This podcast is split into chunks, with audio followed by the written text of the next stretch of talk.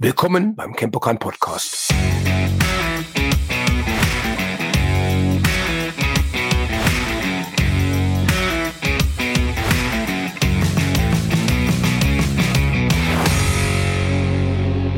Ja, herzlich willkommen wieder zum Campokan Podcast. Ich bin Thorsten und ich habe heute eine Legende hier zu Gast, nämlich den Gründer des Campokan, Ralf Beckmann. Hallo Ralf. Hallo Thorsten. So, unser Projekt heute ist, und da habe ich mit Ralf natürlich den absoluten Spezialisten hier zur Hand, Ralf erklärt euch, vor allen Dingen aber auch mir, mal die einzelnen Kampfkunstarten, die wir hier im Campokan anbieten. Wir versuchen es relativ kurz zu halten. Ralf könnte zu jeder, wir haben ein kleines Vorgespräch schon gehabt, zu jeder von dieser einzelnen Sportarten eine Stunde erzählen. So viel Zeit haben wir heute beide nicht. Wir wollen es ganz kurz machen. Wenn euch irgendwas besonders interessiert, schreibt uns, sprecht uns an und dann gehen wir da ein bisschen genauer drauf ein. Ralf, Kampfkunst. Erzähl mal, welche Kampfkunstarten wir hier im Campokan anbieten. Genau, wir haben gerade eben schon ein bisschen im Vorfeld gesprochen und ich habe auch schon zu Thorsten gesagt, wenn es zu lang wird, schrei einfach dazwischen, sag Pause, Break, irgendwas, weil das ist natürlich klar, ich betreibe ja diese Kampfkunstarten jetzt mittlerweile seit, seit fast 50 Jahren und das Campokan schon seit fast 32 Jahren und da ist natürlich eine ganze Menge an Stoff, an Wissen, an, an interessanten Sachen zusammengekommen. Vor allen Dingen aber auch Begeisterung natürlich. Begeisterung Wenn, natürlich. wenn du davon sprichst, das bekommt man direkt mit, dass du das nicht nur machst, um, um Geld damit zu verdienen, sondern weil du es einfach toll findest. Naja, klar, das ist mein, mein, mein, mein Leben, meine Berufung. Das Ja. versuche ich ja auch immer.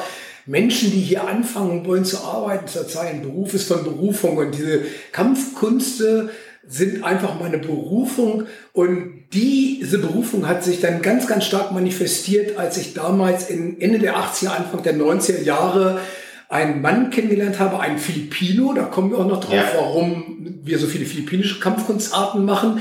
Der Mann heißt Dan Santo, ist immer noch, lebt immer noch, ist mittlerweile 86 Jahre alt und trainiert immer noch jeden Tag, gibt weltweit Seminare und dieser Mann war in den 60ern und Anfang der 70er Jahre Trainingspartner von Bruce Lee. Und da kommen wir nämlich auch gleich zu unserer ersten Kampfkunstart, die ich beleuchten möchte, nämlich das sogenannte Jeet Kundo oder im Kurzen sagt man einfach JKD. Ja. Das Witzige an dieser ganzen Geschichte ist, das gesamte Projekt Kenpokan ist eigentlich eine Jeet Kundo Schule, eine JKD-Schule.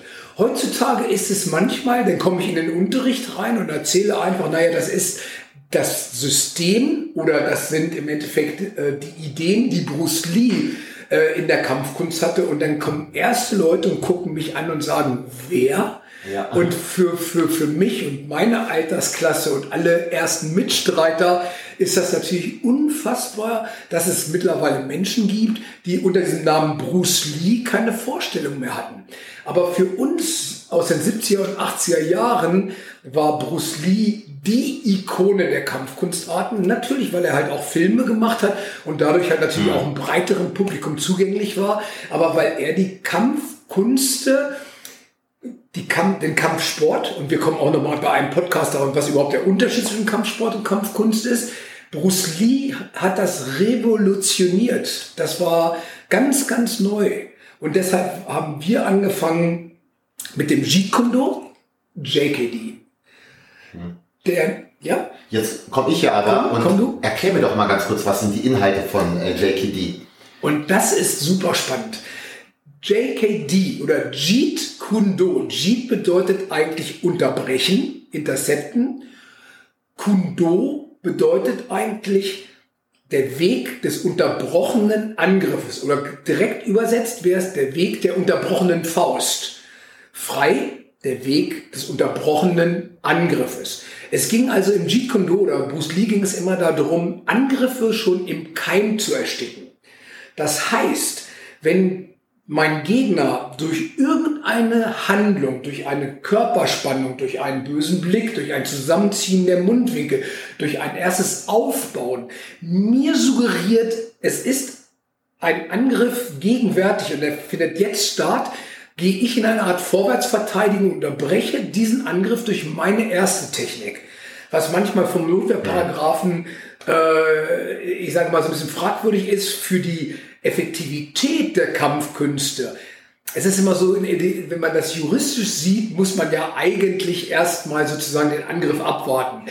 Ganz im Ernst, in der Praxis funktioniert das nicht. Das heißt also, in dem Moment, wo der andere seinen Angriff gestartet hat und ich das nicht schon antizipiert, also vorweggenommen habe von der Bewegung und meine Bewegung eingeleitet habe, bin ich immer der zweite Sieger.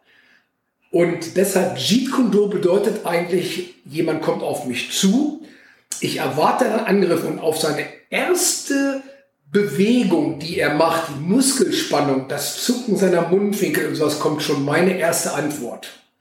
Und das ist das, was Bruce Lee damals revolutioniert hat. Und der war wahnsinnig effektiv dabei. Wird dabei mit Equipment gearbeitet oder nur mit dem Körper sozusagen?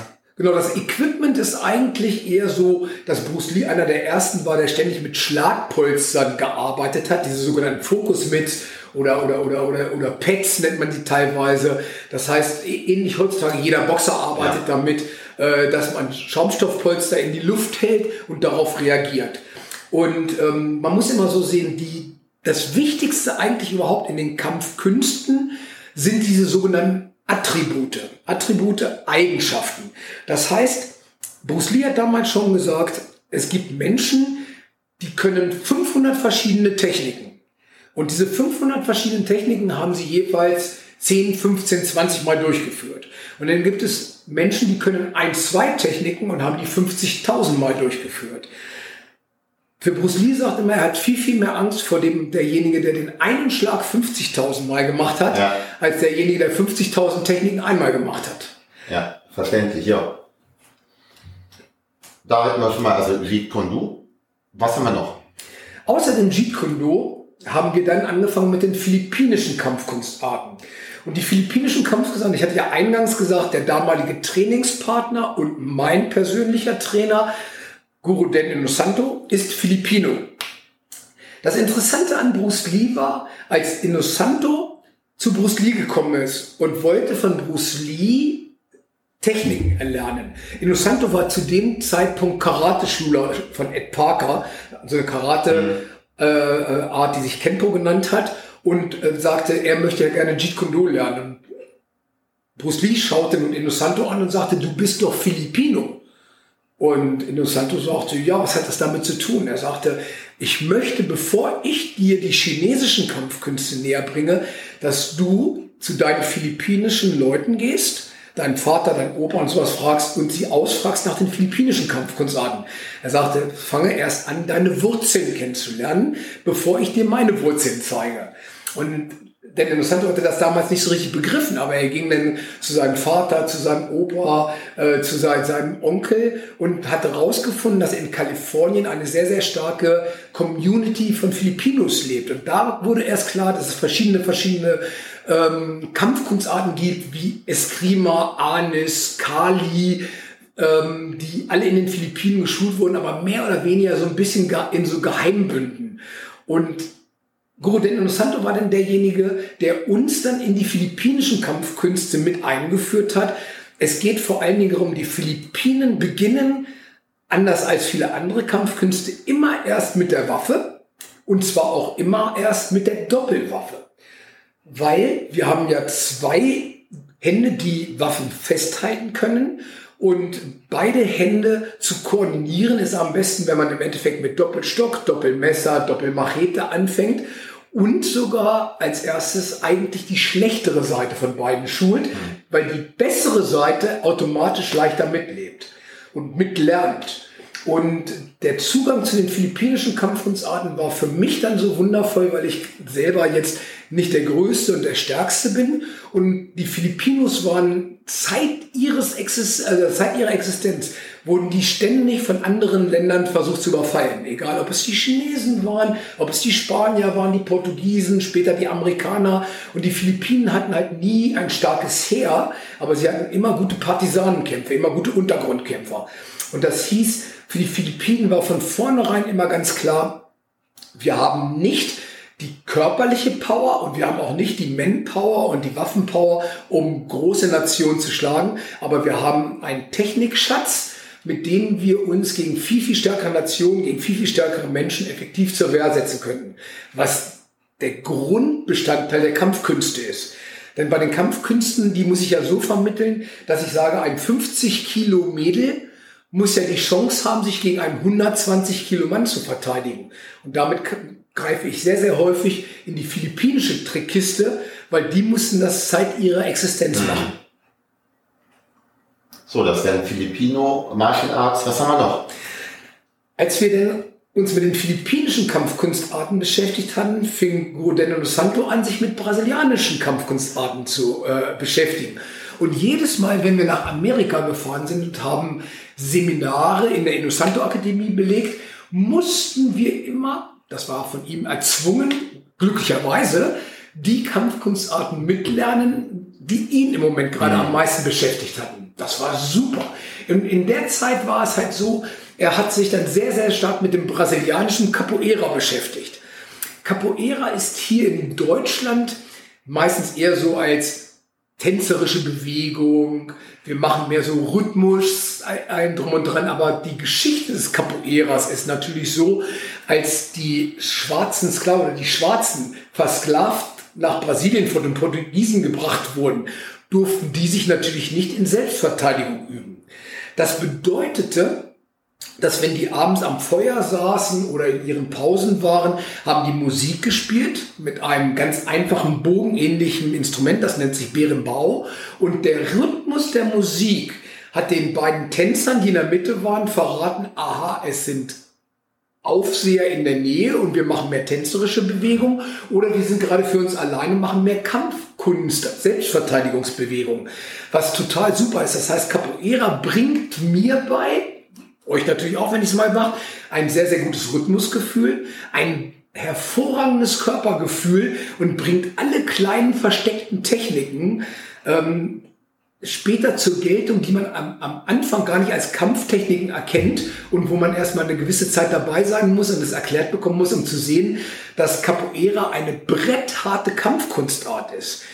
In den 30er Jahren des letzten Jahrhunderts waren alle Bodyguards, alle Personenschützer der Präsidenten Capoeira-Meister. Sehr, sehr interessant, weil hier kriege ich immer wieder, ach, Capoeira ist ja nur so ein Spiel. Ich sage Vorsicht. Ich sage sehr, sehr, sehr vorsichtig, wenn natürlich die spielerischsten Bewegungen im Training sind häufig die gefährlichsten im Kampf. Hm. So, Capoeira, was haben wir noch? Später kam dann durch einen Film, glaube ich, in allererster Linie, den Jennifer Lopez, glaube ich, rausgebracht hatte. Da ging es darum, dass Jennifer Lopez, glaube ich, von ihrem Mann verbraucht wurde. Und dann, der Film hieß irgendwie, äh, jetzt nicht mehr, oder jetzt erst recht, ich weiß es gar nicht mehr. Weißt du den Namen noch von ja. diesem Film? Ähm, da ist J-Lo sozusagen in eine sogenannte Krav Maga-Schule gegangen. Krav Maga ist ein israelisches Selbstverteidigungssystem und äh, ein sehr geradliniges und effektives israelisches äh, Selbstverteidigungssystem, was natürlich sehr, sehr, sehr neu ist und modern, denn Israel gibt es ja erst seit 48, 1948. Mhm. Das bedeutete, als Israel gegründet wurde, haben die Israelis eine ganz, ganz geschickte Sache gemacht und haben gesagt, wenn wir jetzt anfangen, unsere Polizei und unsere Armee zu schulen, suchen wir uns erstmal die besten Kampfsporttrainer aus allen möglichen verschiedenen Ländern und Erdteilen und versuchen daraus mal Sachen zusammenzutragen, die wir möglichst einfach und möglichst schnell an unsere Leute rüberbringen. Weil es ist ja so, ich sage jetzt ähnlich wie beim Militär. Ich habe jemanden drei Monate in der Grundausbildung und dann muss der nach drei Monaten so gut sein in seinen Sachen, dass ich ihn theoretisch an die Front schicken mhm. kann. Mhm. das heißt, wenn eine andere Kampfkunstart, die im Jeet Kune basiert ist, zum Beispiel das chinesische Wing Chun, jeder, der mal, kommen ja auch noch drauf, auch noch drauf, jeder, der mal Wing Chun praktiziert hat, weiß, wenn man es von der Pike auf lernt, lernt man erstmal drei verschiedene Formen ohne Waffe und dann lernt man noch drei Waffenformen. Und das ist in diesem Wing Chun-System und man braucht, sage ich mal, um wirklich zu verstehen, um was es dabei überhaupt geht, Monate, manchmal Jahre. Das habe ich in der Selbstverteidigung häufig nicht. Das heißt, da kommen junge Frauen, Mädels, junge Kerle, ältere Menschen zu mir und sagen, hey Ralf, ich brauche am besten ein Wochenende und danach möchte ich mich einfach sicherer fühlen. Ja. Und da kommt das Kraftmager ins Spiel, weil bei den Kraftmager, wir haben früher mal gesagt Knack- und Backtechniken. okay. Das heißt eigentlich beim Kraftmager Das sind jetzt keine großartigen inneren Kampfkünste, meist, wo ich versuche über Jahre bestimmte Kleinigkeiten der Bewegung zu schulen, sondern ich zeige erstmal relativ grobförmige Abläufe, aber die sind sehr, sehr, sehr effektiv. Halt, wie gesagt, wie eine Militärschulung. Ich habe dich halt nur ein paar Tage bei mir, ein paar Wochen bei mir und dann schicke ich dich raus und du musst einfach die Chance haben, lebend wieder zurückzukommen. Sehr gut. Wir haben eben schon äh, durch einen kleinen Schwenker das Wing Chun angesprochen. Vielleicht dazu gleich mal ein bisschen mehr. Wing Chun, ist doch sehr unterschiedlich. Genau, Wing Chun ist natürlich über das Jeet Kune Do. Wing Chun sind eigentlich sozusagen die Wurzeln von Bruce Lee. Bruce Lee ist ja halb Chinese, halb Amerikaner. Darum sein eigentlicher Name war Li Junfan. Und das Interessante ist, es gibt ein Junfang Kung Fu System. Junfang Kung Fu. Das ist nicht zu vergleichen mit dem Jeet Kune Do. Junfang Kung Fu ist eine Stilrichtung und das Jeet Kune Do geht es um Prinzipien. Bruce Lees Hauptschule war halt das Wing Chun. Ähm, er war ja einer noch der Schüler von Ip Man und Loman, äh, nein, Loman Khan war nicht, aber Wong, die ihn unterrichtet haben. Und als er nach Amerika gekommen ist, war er natürlich sehr, sehr Chinese Boxing lastig und deshalb ist das chinesische Boxen, in erster Linie das Wing Chun, eine der Kampfkunstarten, die wir auch mit unterrichten und immer noch im Programm haben. Und man muss das immer so sehen, als wir in den 80er Jahren angefangen haben, waren acht von zehn Anfragen betrafen das Wing Chun. Heutzutage ist es eher das Krav Maga, weil das halt ja. sehr viel später kam und zurzeit mehr äh, in, in, im Mund ist. Der Nachteil vom Wing Chun, wenn ich das mal als Nachteil bezeichnen darf, ist, es dauert viel, viel länger, Erfolge zu sehen.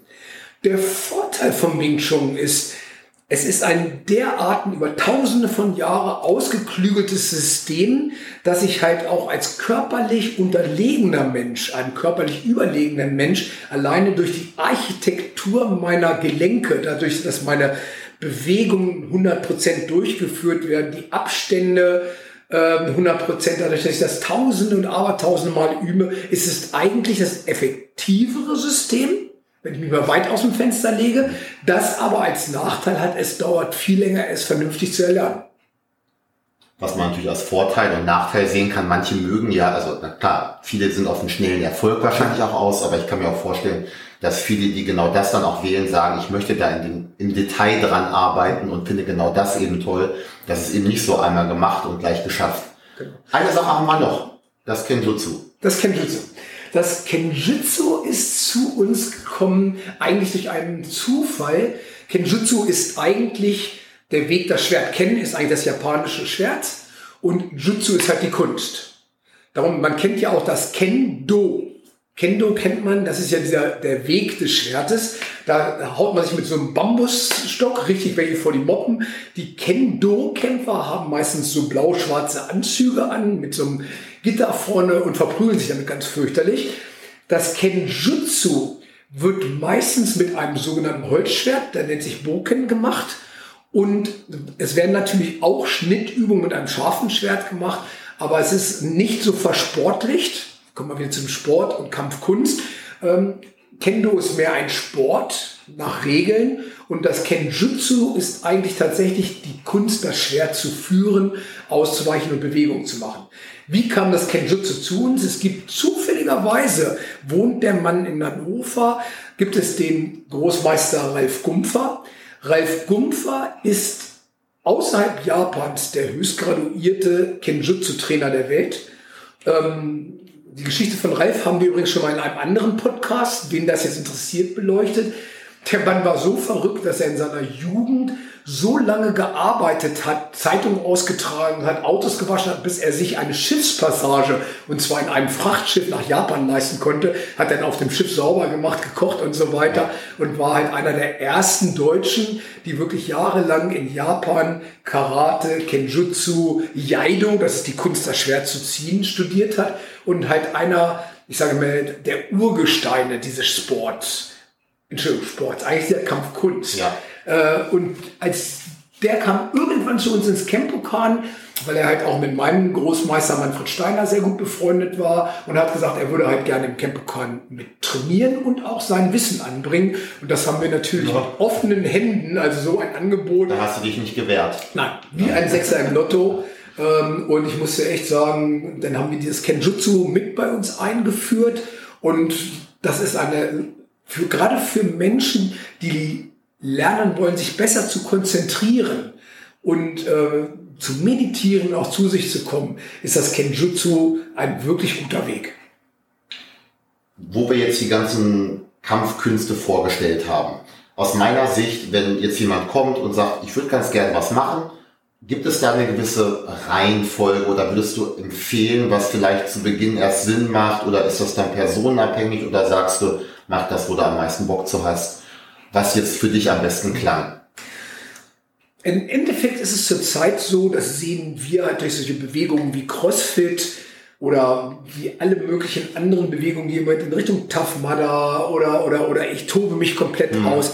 Wir haben zurzeit, als wir das Campokan gegründet haben, haben wir als Unterschrift gemacht Body, Mind, Spirit.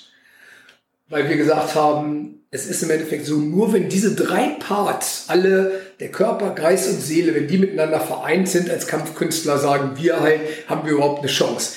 Im Moment haben wir eine Dekade, wo ich schreiben würde, Buddy, Buddy, Buddy. Ja. Das heißt, ich, ich spüre zurzeit bei den meisten Menschen, die zu uns kommen, wenn ich zu tief in die Materie gehe, sind die Leute eher gelangweilt. Das heißt, ähm, viele möchten halt gerne sich am Sandsack austoben, möchten sich gerne an den Geräten austoben. Wir wissen, solche Sachen wie Burpees hatte man da, damals zum Beispiel gar nicht äh, im Repertoire oder man wusste gar nicht, was das ist. Heutzutage macht jeder Liegestütz Strecksprünge, bis ihm die Augen rausquellen. Ähm, die ganze Zeit hat sich ein ganz klein wenig geändert, nicht nur in den Kampfkünsten, sondern auch im Kampfsport. Wenn ich überlege, unser Kraftraum war früher so, jeder, der reinkam, hat gefragt, was drückst du denn? Wir hatten vier Bänke unter den, mhm. äh, unter den Halfbreaks stehen. Die Bänke stehen jetzt meistens irgendwo am Seite, weil heutzutage jeder squattet. Jeder macht also Kniebeugen. Mhm. Äh, genauso muss ich das vorstellen in den Kampfkunstarten. Die Menschen heutzutage, ich weiß nicht, ob das mit Facebook, Instagram und mittlerweile TikTok zu tun hat, wo ich gesagt habe, Facebook ist immer noch so eine Sache, ein, zwei, drei Minuten Aufmerksamkeit, Instagram 10, 15 Sekunden Aufmerksamkeit, äh, TikTok drei Sekunden Aufmerksamkeit. So ähnlich empfinde ich das zurzeit bei den Kampfkunstarten. Deshalb sehe ich auch im Moment, nicht nur bei uns, sondern mit all meinen Kollegen, dass das Wing oder ich sage mal die inneren Kampfkunstarten, auch wie meinetwegen Systeme oder Tantien, so äh, etwas am Abflachen sind was ich sehr, sehr, sehr schade finde, mhm. weil ich finde, dieser Part ist unendlich wichtig und alles möglichen Sachen, wo man sehr, sehr viel schwitzt und sehr körperlich arbeitet, eher expandieren. Mhm. Wobei ich mir ja vorstellen kann, dass wer hierher kommt und sich dafür mhm. interessiert, sowieso schon ein kleines bisschen mehr in die Richtung geht, als sich nur beim Sport auszupowern, was ja prinzipiell auch nicht schlecht ist, ist ja auch schon mal eine gute Sache. Mhm. Und ich denke mal, dass du durch die Einführung, die es hier gegeben hast, durch die Unterscheidung auch schon so ein kleines bisschen mal die Richtung vorgegeben hast, von wegen, was jetzt jemanden ein bisschen mehr interessiert. Und erstmal danke dafür, dass du uns, also mir ja auch, ich habe jetzt, äh, das könnt ihr jetzt nicht sehen, sehr, sehr intensiv gelauscht, weil auch ich bin kein Kampfkunstexperte, fand das aber sehr interessant, auch wenn ich viele Podcasts mit Ralf schon gehört habe. Wenn ihr weitere Fragen habt diesbezüglich, zum einen habt ihr wahrscheinlich die Leidenschaft, die Ralf für die Kampfkunstarten oder auch für den Kampfsport, aber in diesem Fall für die Kampfkunstarten hat, rausgehört. Kommt und sprecht ihn diesbezüglich an, wenn ihr irgendwelche Fragen habt, welche Kampfkunst für euch geeignet sein sollte. Ansonsten würde ich einfach vorschlagen, probiert das mal aus, kommt zu uns und wie gesagt, wenn weitere Fragen dazu sein sollten, schreibt uns ruhig gerne an. Wir nehmen gerne noch eine neue Podcast-Folge auf. Und ja, Ralf, dir vielen lieben Dank. Wird nicht der letzte Podcast gewesen sein, den wir zusammen aufgenommen haben. Und ja. Und Stimmt. Wie gesagt, Thorsten, genau was du schon gesagt hast, sagt uns, worüber ihr nochmal, was euch wirklich interessiert, wo ihr mehr Informationen haben möchtet. Und wenn ihr zu uns kommt, ich bin ja ein großer Fan dieser Yin und Yang Geschichte. Ja, jeder, jeder, fast jeder trägt ja dieses alte chinesische Symbol irgendwo, teilweise tätowiert, teilweise hat man das um. Ähm, wenn wir jetzt einfach mal sagen, das Yang ist jetzt im Moment unser ganzer sportlicher Aspekt, wir sind unheimlich kräftig, wir sind Ausdauer drum und dran, ist für mich der Yin oder das Yin halt auch so dieser geistige Aspekt und wir versuchen hier im Campokan wirklich beides komplett abzudecken, so dass ihr jeder auf seine Kosten kommt, egal ob man jetzt einfach sagt, ich habe einen blöden Tag im Job gehabt, habe acht mhm. Stunden am Computer gesessen und ich möchte jetzt einfach nur ballern und möchte diese gesamte Wut aus mir rauslassen, diese gesamte Energie aus mir rauslassen. Oder jemand sagt, ich brauche ein bisschen Ruhe in meinem Körper, will was Meditativeres machen. Oder auch einfach, ich möchte mich einfach ganz, ganz intensiv mit einem Thema entscheiden. Alle diese Sachen werden von uns abgedeckt und ich denke, da wird jeder sein Zuhause finden. Das möchte ich gerade sagen. Bei uns hier im Campokan findet jeder sein Zuhause. Wir freuen uns auf dich und danke nochmal an Ralf und bis zur nächsten Podcast-Folge. Super, habt einen guten Tag. Bis dann. Ciao. Tschüssi. Ciao.